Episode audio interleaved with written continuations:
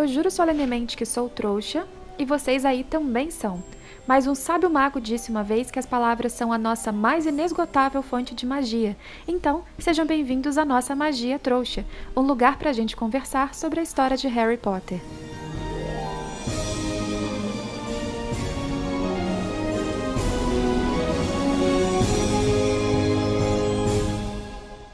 Eu sou a Gabix e hoje tô aqui com a Ana pra gente falar do segundo capítulo de Harry Potter e a Pedra Filosofal, O Vidro que Sumiu. Oi, gente, quanto tempo que a gente não se fala, hein? Sim, a gente acabou atrasando bastante. A gente pede desculpa até por essa instabilidade de produção, mas a vida tá corrida. A gente vai postar ainda, não desistam. Sigam aí o nosso podcast, vão vir mais episódios. A gente promete que vai tentar uma frequência melhor. Sim, a gente promete que vai tentar fazer com que esse podcast não dure 16 anos. Exatamente, ou pelo menos não com hiatos, né? Se durar 16 anos, que seja por um motivo bom, Exato. muitos programas saindo. Exato. Lembrando que a gente está aí também nas redes sociais, se quiserem seguir arroba magiatrouxacast, Instagram, Twitter, para sempre terem notícias e saber quando a gente vai lançar ou não os programas. Isso. É o melhor canal para, inclusive, cobrar a gente, para lembrar o quanto vocês estão Exato. gostando, o quanto vocês querem ouvir mais. Então, a gente gosta bastante de receber essas mensagens. Vamos agora então começar a nossa leitura de hoje. Bom, o capítulo 2, O Vidro que Sumiu, começa quase 10 anos depois do que a gente viu no primeiro. Então, depois que o bebê Harry foi deixado na porta dos Dursley, que são seus tios por parte de mãe, e quase nada dentro daquela casa parecia ter mudado, mas mudou, porque o Harry estava lá, mais velho, e dormindo no armário embaixo da escada, e sendo acordado às pressas naquele dia com as batidas irritadas da sua tia Petúnia, porque era aniversário do seu primo, o Duda. E enquanto Harry estava acostumado a tirar aranhas do seu pé todos os dias, o Duda, seu primo, estava acostumado a uma mesa repleta de presentes, que nesse ano, inclusive, mal cabiam no móvel. Aqui a gente descobre que o Duda e o Harry não são nem um pouco amigos. Na verdade, o Harry tá mais para um saco de pancadas, preferido do primo, embora muitas vezes ele conseguisse escapar, até porque ele era menor, mais magro e mais ágil. Harry cresceu como um garoto bem magrinho, um cabelo bem preto e os olhos muito verdes. Ele usava uns óculos redondos que eram remendados no meio com uma fita, de tanto que ele era apanhado ali, tinha recebia soco do Duda na cara, coitado.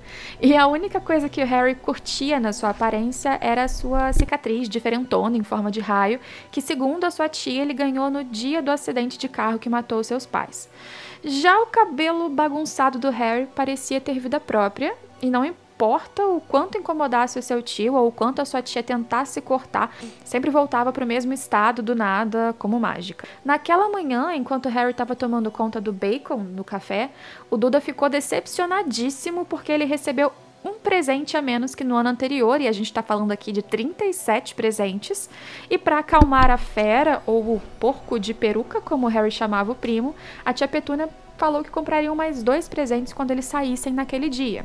Parece que deu certo. Falando em saída, todo ano os Dursley faziam passeios especiais no aniversário do Duda, e o Harry que ficava com uma vizinha velha cheia de gatos ali da rua deles, a senhora Fig, mas nesse ano em específico ela acabou fraturando a perna e pro desespero do Duda, que começou a chorar, o Harry iria com eles dessa vez, pro zoológico. Ninguém podia cuidar do Harry e ficar sozinho em casa ou no carro parecia fora de questão pros tios dele, porque eles achavam que ele ia destruir tudo. Então nem todo o choro do Duda adiantou alguma coisa. Ele ia mesmo pro zoológico com eles. É claro que teve uma ameaçinha de leve do tio Walter, que disse que se ele fizesse alguma coisa estranha, ele ia ficar preso no armário até o Natal. É, não que o Harry tivesse muito controle disso, porque coisas estranhas viviam acontecendo com ele sem explicação. Como no dia que ele foi parar no telhado da escola enquanto ele fugia do Duda e dos amigos dele não sabia dizer como. Acharam ali que tinha batido um vento nele quando ele pulou, estranho, mas aconteceu aconteceu. Fora várias outras coisas também estranhíssimas que aconteciam como mágica. E eles foram pro zoológico então, Harry, os Dursley e o Pedro Polkis, que era um amigo do Duda que inclusive geralmente segurava as pessoas pro Duda bater. E o assunto no carro era agradável, como sempre, quer dizer, com o tio Walter reclamando de tudo, desde as pessoas no trabalho, Harry, que era o seu assunto de reclamação favorito.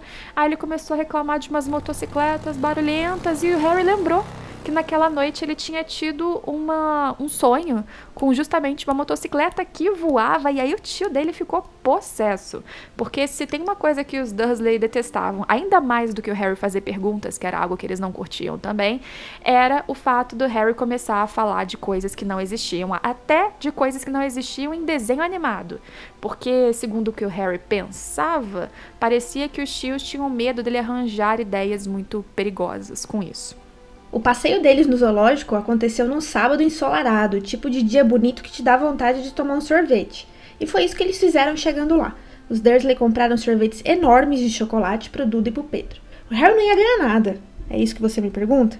Foi isso também que quis saber a moça do carrinho de sorvete, que deu um sorriso e perguntou o que o nosso pequeno Potter ia querer. Aí os Dursley foram obrigados a comprar um picolé barato de limão para ele. Quer saber? O Harry achou uma delícia e eu me identifico. Meu picolé favorito é o de limão. Eu também. Enquanto curtia o picolé, ele se divertiu olhando para um gorila que estava coçando a cabeça e na visão dele parecia muito com o Duda. Só não era 100% igual porque o Duda tinha cabelo loiro, né? O Harry tomou todos os cuidados que uma criança não deveria ter que tomar, tipo andar longe dos adultos que estavam com ele. Ele só não queria irritar nenhum deles. Mesmo assim, essa foi a melhor manhã que o Harry teve em muito tempo, andando sozinho por um zoológico e curtindo um sorvete baratinho. Por outro lado, o Duda começou a detestar o passeio depois do almoço e foi ficando entediado com os bichos.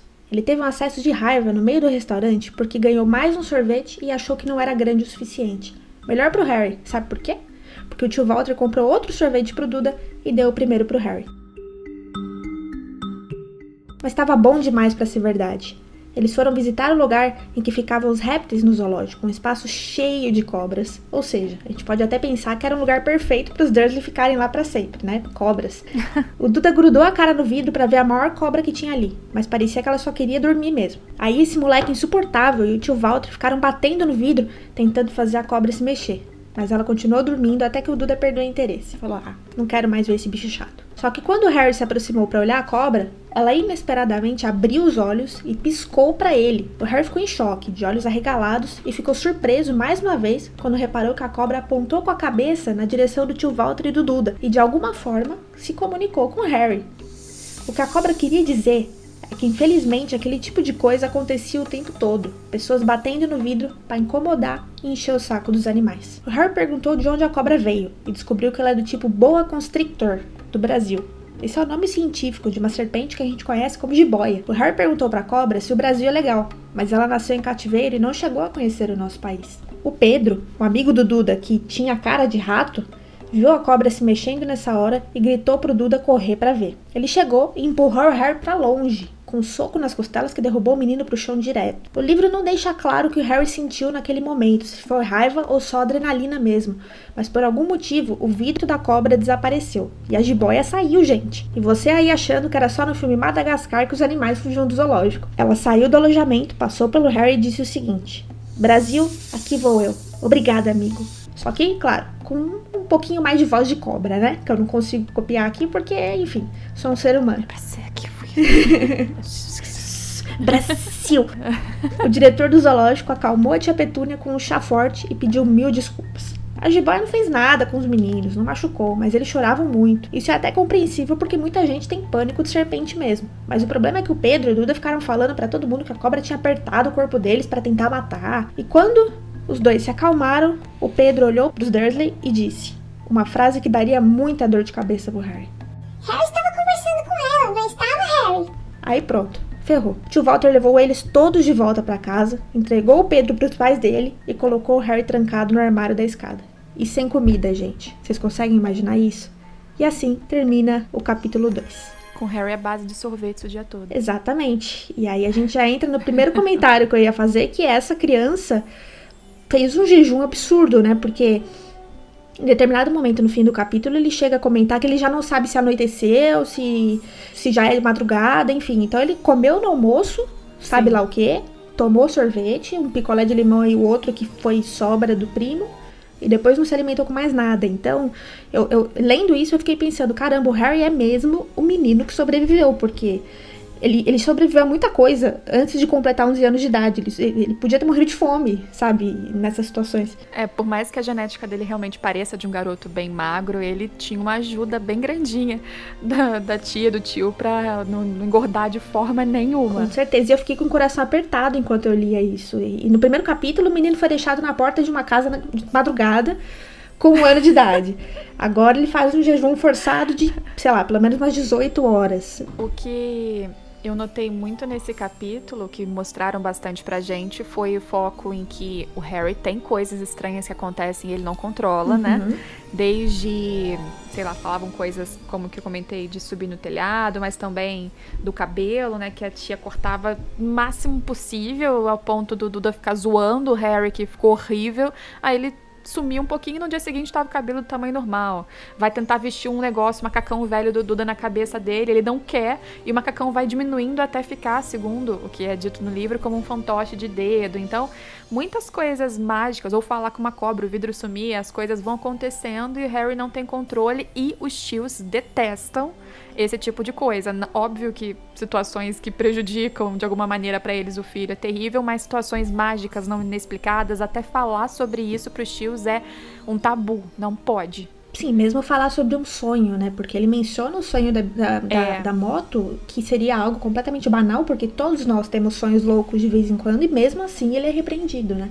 Sim, e é um sonho, para quem não lembra, é né? um sonho que faz referência a justamente o que a gente viu no primeiro capítulo, porque ele vem para a Rua dos Alfeneiros numa moto que voa, então isso existe, que é a moto do jovem Sirius, que veio com o Hagrid e tal. Ele tem lembranças, isso inclusive quando ele acorda e ele lembra do sonho, ele fala que dá uma sensaçãozinha gostosa, como se fosse um sonho bom.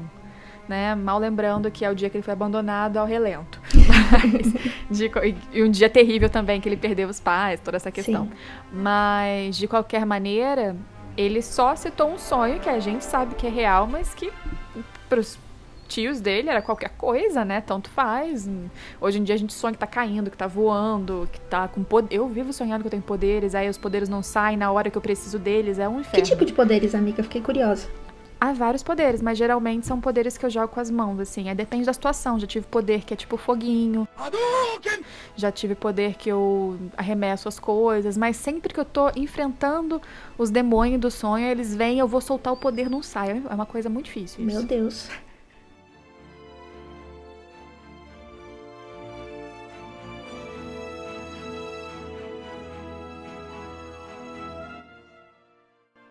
Então, mas voltando ao tema do sonho sobre a moto, eu fiquei pensando nisso porque, na minha concepção de não especialista sobre cérebros infantis ou cérebros de modo geral, eu acho que uma criança de um ano de idade não registra lembranças tão vivas assim para continuar sonhando vividamente quando cresce, né? Porque ele tinha um ano de idade. Eu não lembro de absolutamente nada que, que aconteceu quando eu tinha um ano de idade. Não, também não. Eu não sei nem se a gente tem alguma consciência, se por acaso sobrar uma memória, um cheiro, algo do tipo. É porque ele falou muito vívido, né? Mas é uma história bem de ficção. Eu já vi outras histórias que até tentam justificar, tinha um termo para isso, de pessoas que lembram de coisas desde a barriga da mãe, umas paradas meio bizarras, assim. Caramba. Eu lembro que. Não lembro, sinceramente, é um anime exclusivamente que fala sobre isso. Eu, eles usavam um termo científico, mas eu não lembro se eu cheguei a pesquisar isso existia. Mas eu acho que é meio que suspensão de descrença, entendeu? É é uma história mágica que as coisas voam e o menino tem uma lembrancinha aí desse período. É, inclusive, me ocorreu agora uma questão que se eu tivesse alguma lembrança do meu primeiro ano de vida, possivelmente eu não saberia que é uma lembrança do meu primeiro ano de vida, né? Assim como Harry não sabia. Isso, isso.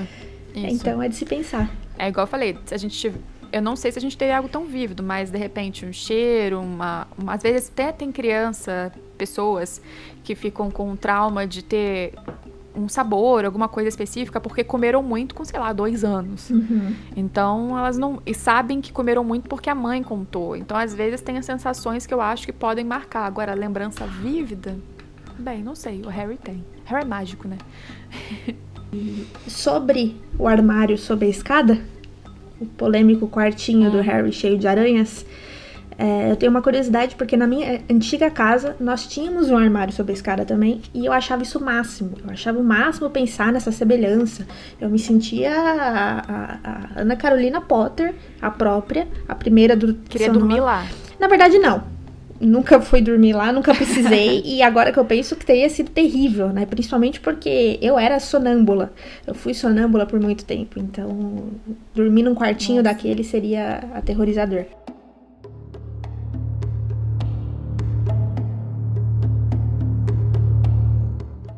Falar sobre isso eu não lembrava, mas na, na casa, morava num sobradinho de uma vila até uns três anos atrás. E tinha um armarinho sob a escada, mas no caso era uma casa alugada. A gente colocou coisa ali assim que mudou. E eu nunca mexia. Olha que coisa besta. Primeiro porque eu tinha medo de ter algum bicho. Porque era fechado, ninguém nunca abria e tal. E segundo, porque. Olha, é, parece ser trouxa isso. Trouxa mesmo. É uma magia trouxa, então vamos lá. É, Abraça. Que tinha um armário também. É, exato. Tinha um armário igualzinho na, numa casa de praia do, dos meus avós e tal. Que meu irmão contou que era um armário de duendes e ninguém abria. E eu não. E parecia muito, aí eu nunca abri. E isso sou eu, com meus vinte e tantos anos, sem abrir o armário do duende. Meu Deus, que oportunidade você perdeu. pois é. De repente, essa poderia ter sido a sua entrada para o mundo mágico.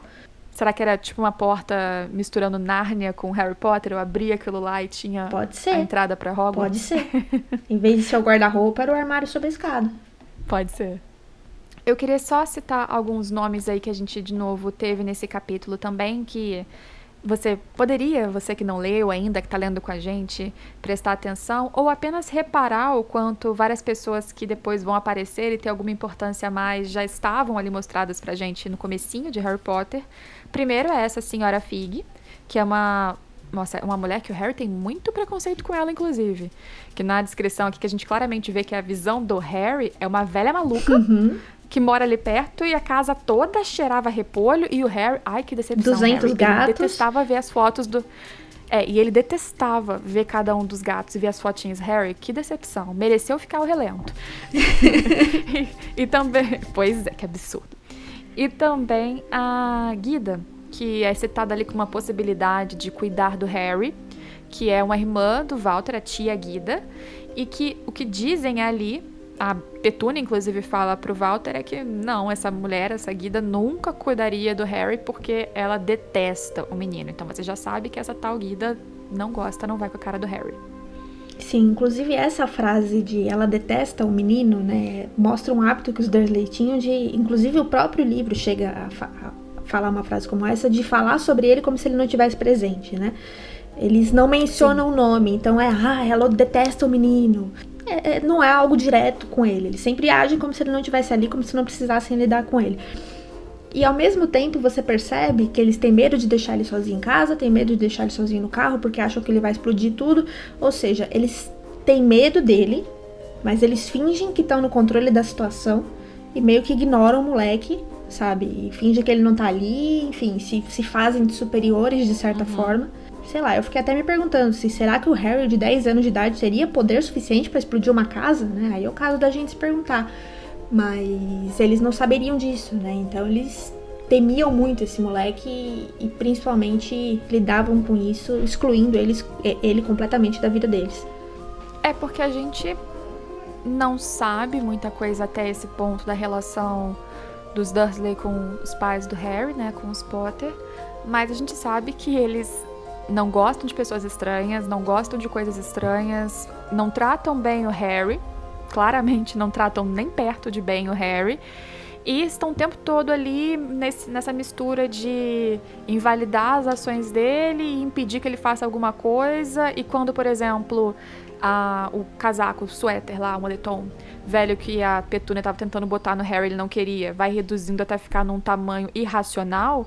E ela fala: ah, ficou pequeno porque colocou na máquina e Sim. obviamente o pessoal viu ali, ela estava vendo que foi uma coisa estranha que aconteceu no momento, ela mesma acha um argumento para dizer, não, isso aqui é normal, isso aqui não foi uma coisa mágica, isso não é uma coisa estranha.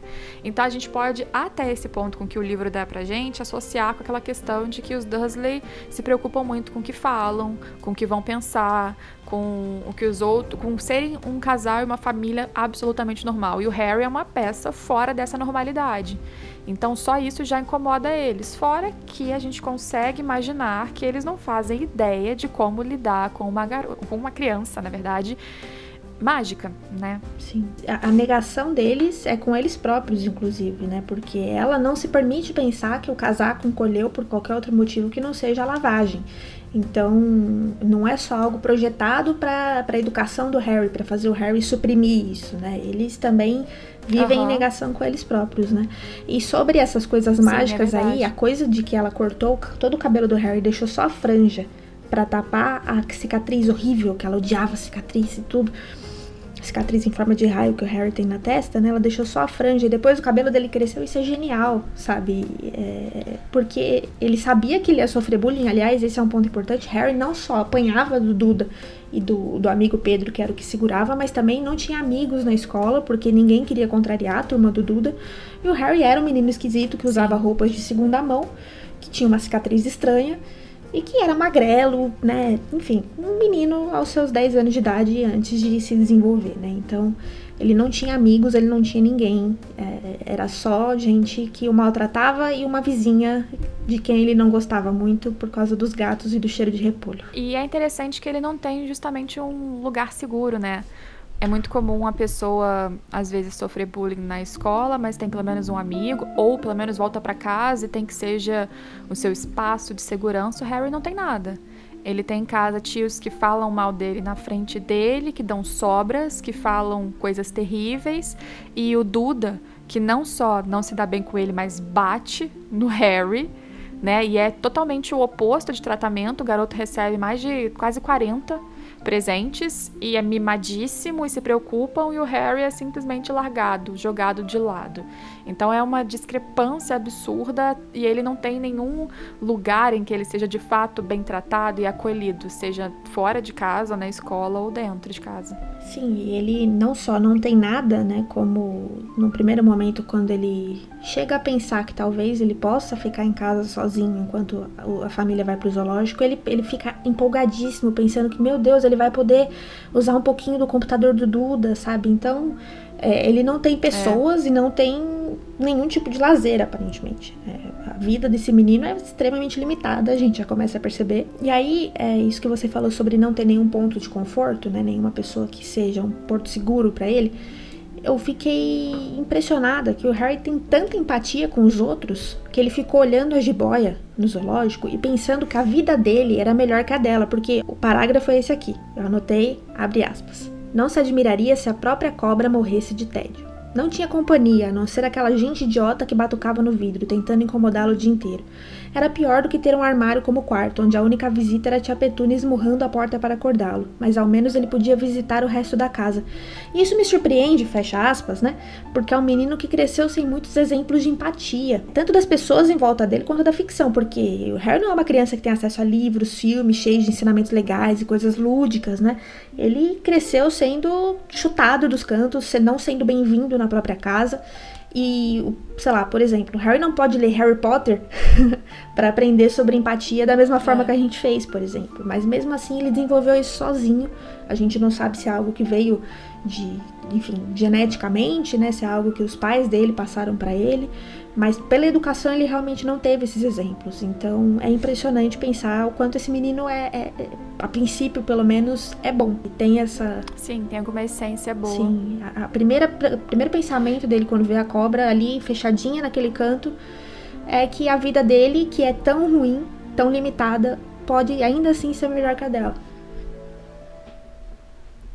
Eu acho que em certo ponto ele se viu, né? Se, se enxergou ali, ou viu algumas semelhanças, até por isso que eu acho que rola bastante empatia, mas aí ele viu que até ele tinha mais. É realmente um, um ponto interessante. Sim. Porque o, o, livro já começa a te mostrar essa diferença, né? O Harry ele já é um contraponto aos tios da forma que, por exemplo, todo mundo ali, os Dursley chegaram socando o vidro, como várias, várias outras pessoas fazem, e ele se importou com aquela cobra. Aliás, na relação dele com a cobra, fica aí a coisa interessante dele conseguir se comunicar com esse bicho, né? Sim. Primeiro só em gestos, em compreensão, até o ponto dele ouvir a cobra falando lá, dessa linguagem que a gente. A Ana tentou reproduzir, né? Mas então ele teve uma ligação agora com um bicho. É, olha que engraçado, a primeira o primeiro ser, eu ia falar pessoa, não é pessoa. O primeiro ser que a gente vê o Harry interagindo e tendo um diálogo normal, inclusive rolando ali uma empatia, uma identificação e uma ajuda, foi uma cobra. Sim. Uma cobra que muitas vezes é simbolicamente associada a uma concepção ruim, assim, das histórias, nas, das poesias, narrativas em geral. E foi o primeiro ser que demonstrou uma conversa ali normal, que talvez tenha dado um, uma sensação de até como eu falei, de pertencimento, identificação pro Harry. E ali se ajudaram, né? Porque a cobra saiu e não atacou ninguém, mas ela ficava fingindo que ia morder os pezinhos. Sim. os pezinhos, né? e de certa forma, se a gente parar pra pensar, isso que você falou de que eles tinham essa semelhança, né? Na, na limitação da vida deles, a cobra e o Harry, de certa forma, ela se liberta antes dele, né? Porque é, ela sai para viver a vida dela, a gente não sabe o que acontece com essa cobra depois, ela, se ela veio pro É, Brasil, o que, que ela é. fez. Mas ela se liberta daquela realidade, daquele cubículo ali, antes dele conseguir se libertar dos tios e, e desse armário sob a escada dessa vida limitada e pavorosa, né? Eu ia falar disso. É claro que ela pode se aproveitar do caos, dos pés, e pessoas gritando e tal, mas dificilmente posso aqui tentar também imaginar e criar minha fanfic Cobra no Brasil, a parte da felicidade. Mas primeiro que para chegar no Brasil ela tinha que se colocar aí em um barco, alguma coisa, ou aprender a na- ela nada, a jiboia, nada. Olha, aí você fez Mas uma nossa, boa no pergunta. mar, no mar não, é- Cruzar eu o acho que ela é oceano- cobra, de, é cobra de água. É, porque é de água doce de qualquer maneira, né? Então. Mas enfim, podemos criar uma fanfic de que ela foi mais feliz, ou simplesmente, se a gente for pelo lado racional, provavelmente ela teria sido pega e colocada de novo, infelizmente, naquele cubículo. Sim, a gente não tem essa informação, né? Mas vamos, vamos aqui pensar positivo, pensar que ou ela entrou no navio, ou ela conseguiu pegar um voo aí de uma companhia aérea brasileira que a gente não vai citar o nome, porque, enfim, não somos patrocinadas Ainda. ainda. Latam entra em contato, mas ela se libertou antes dele ele termina o, o dia, a- vira a madrugada com fome e tudo, né?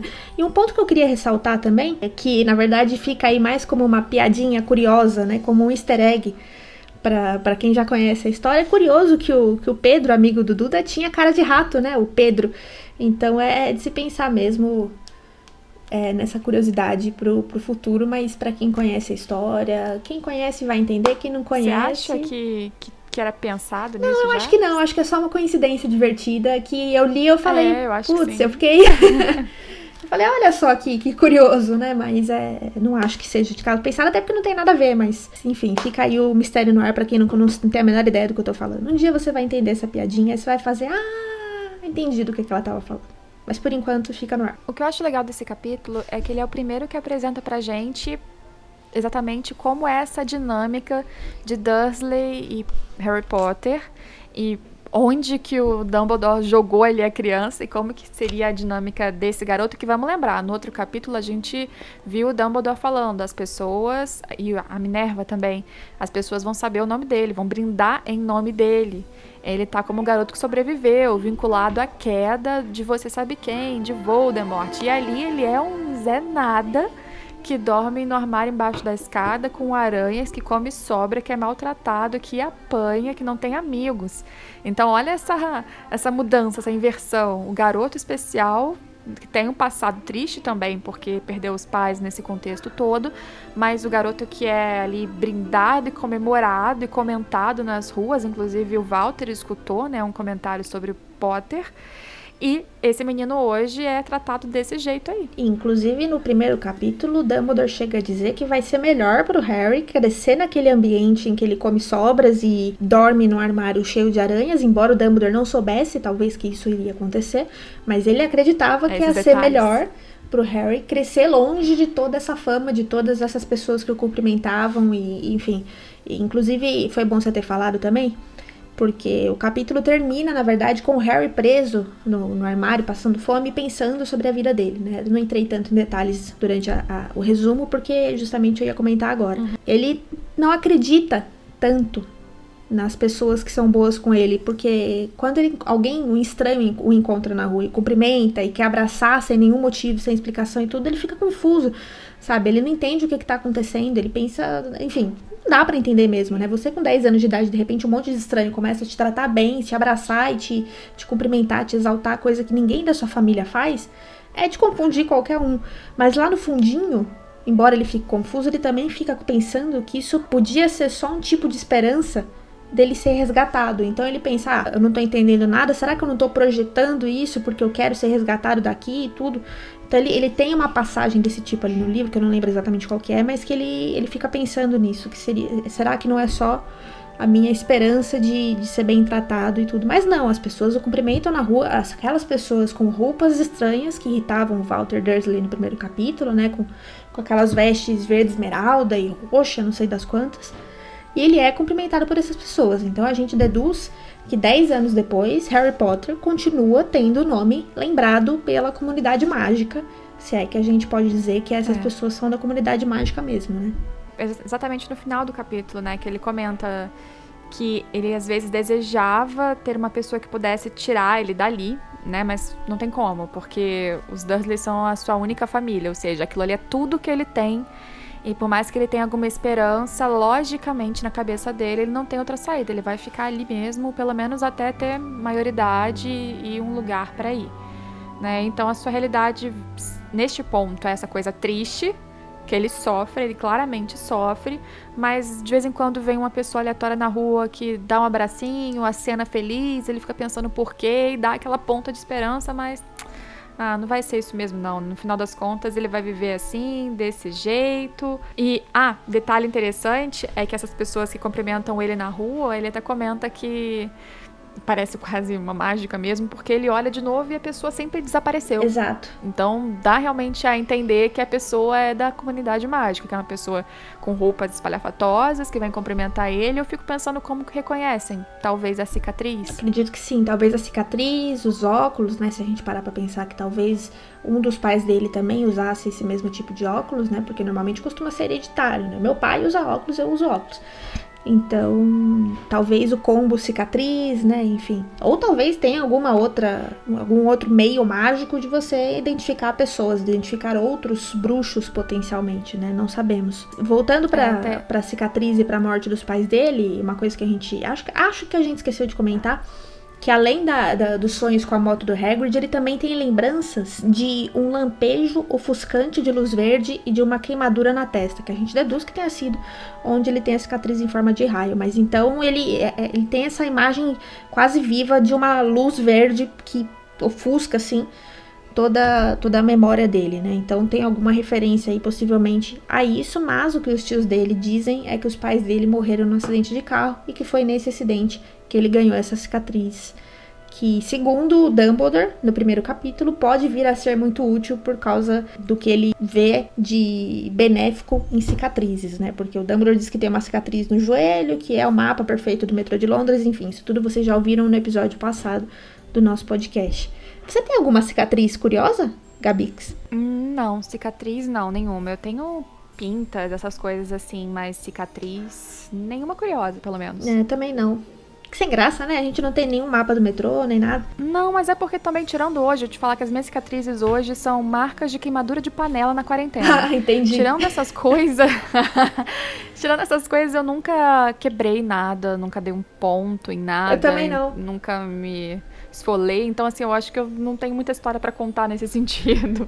Acho que somos muito cuidadosos ou talvez bruxas, né? Talvez a gente não se machuque da mesma forma. Fica aí o questionamento, fica aí a possibilidade. Talvez. Quem sabe? A esperança nunca morre. É, mas eu tenho alguns roxinhos no corpo rotineiramente de bater na, na quina do móvel, de. Enfim, eu não sei nem como que eu tô me agredindo tanto, mas aparentemente, né, acontece. Ah, e a única regra que ele tem na casa é não faça perguntas. E aí eu mesma, enquanto lia, me perguntei quando foi, será? que esse jovem Harry descobriu como os bebês são feitos, já que ele não podia fazer nenhum tipo de pergunta em casa, né? Então é o tipo de coisa que a gente se pergunta. Eu acho que o Harry era muito esperto. Ele Bem, ele estudava também, Sim. né? Então, em algum momento ele já descobriu isso, imagino.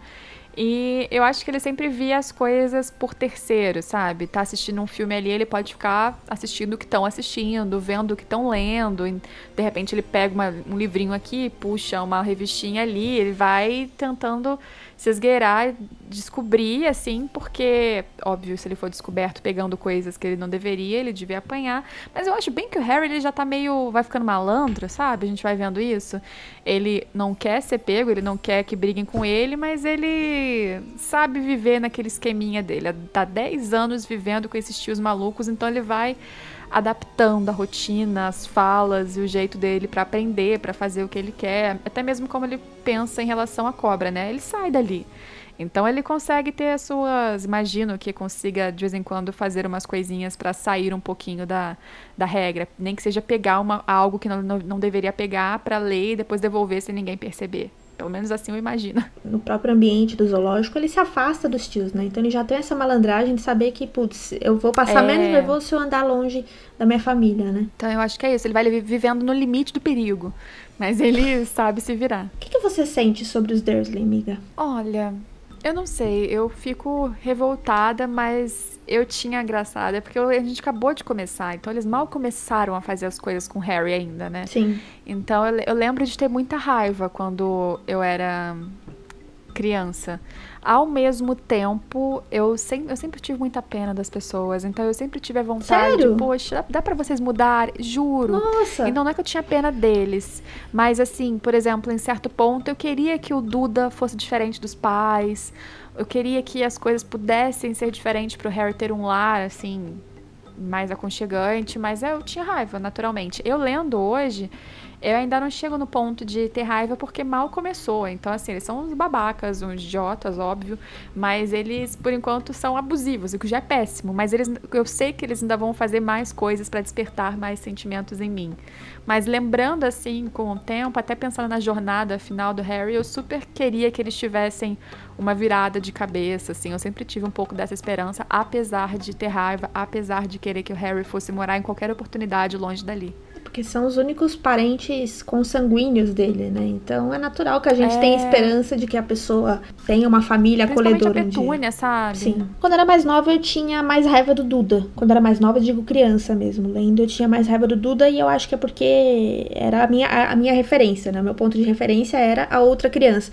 Hoje em dia, não. Hoje em dia, eu tenho muito mais é. raiva.